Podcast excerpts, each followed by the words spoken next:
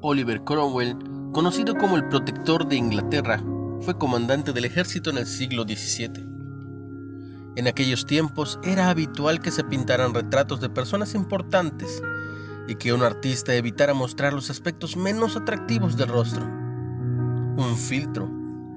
Sin embargo, Cromwell no quería ninguna mejora de lo que hiciera lucir bien y le advirtió al artista, debe pintarme tal como soy con imperfecciones, o no le pagaré. Al parecer el artista accedió.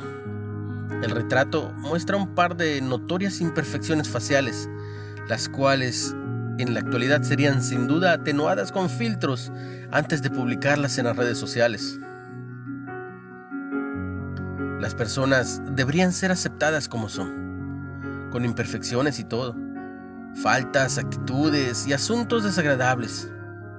En algunos casos, sentimos que es una tarea demasiado difícil. Pero si miramos profundamente nuestro interior, tal vez encontremos algunos aspectos bastante poco atractivos en nuestro carácter. Gracias a Dios que Él perdona nuestras imperfecciones.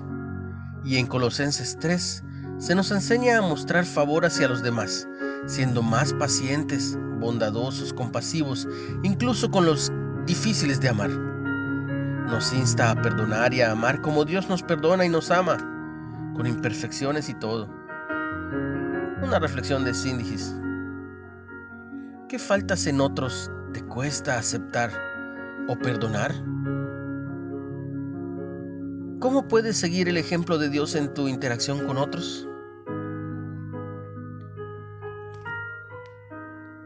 Dios, muéstrame mis defectos, esos que impiden que otros te conozcan.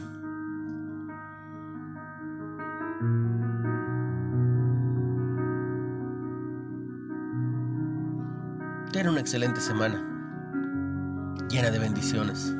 Se lo pido al Padre, en el nombre de Jesús.